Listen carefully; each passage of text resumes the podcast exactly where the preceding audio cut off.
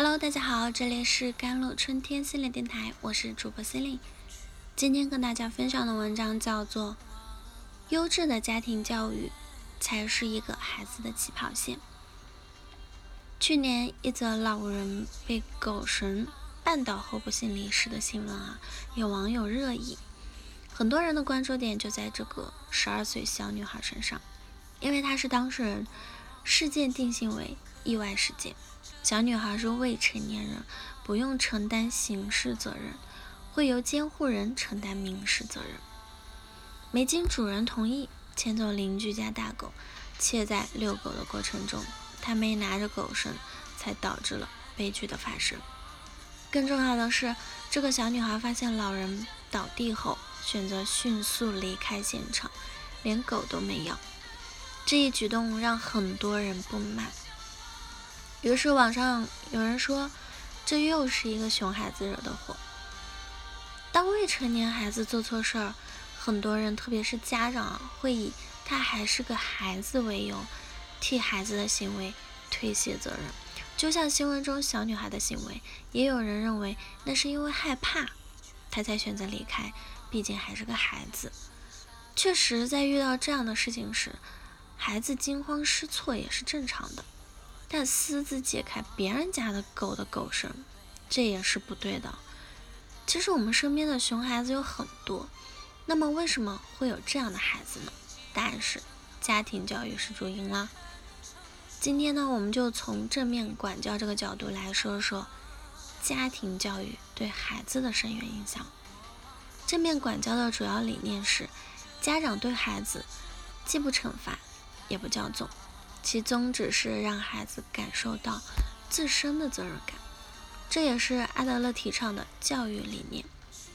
阿德勒在《自卑与超越》的一书中谈到，家庭教育的目的是通过为孩子创造一个持续鼓励的环境，培养孩子自信啊、自律啊、合作啊、有责任感、有自主感以及之间解决问题的能力，帮助孩子在这个过程中。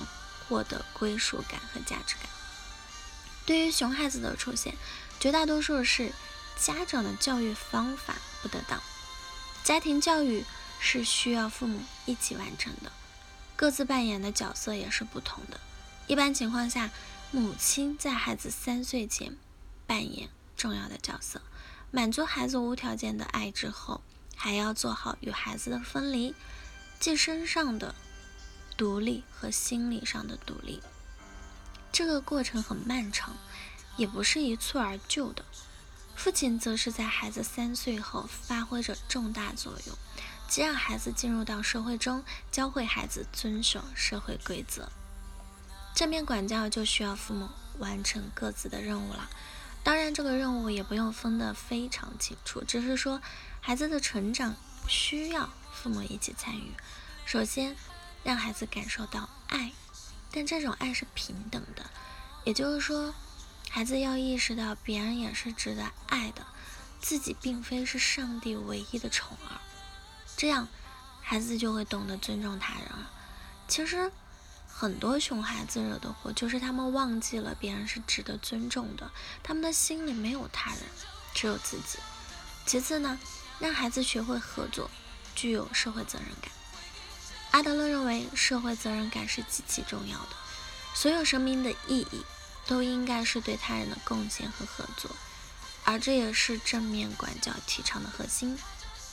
比如，家长多留心孩子的兴趣，有意识地培养孩子感兴趣的东西，一方面可以激发孩子探索世界的热情，另一方面能够引导孩子与他人的合作。在此。父母提供良好的家庭氛围是正面管教的最好体现。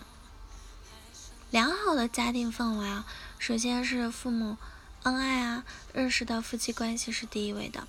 很多妈妈自从有了孩子之后，就忽略了孩子爸爸，这对孩子来说是不利的，因为他会无形中感觉到自己是家庭的核心，有种独特的优越感。另外呢。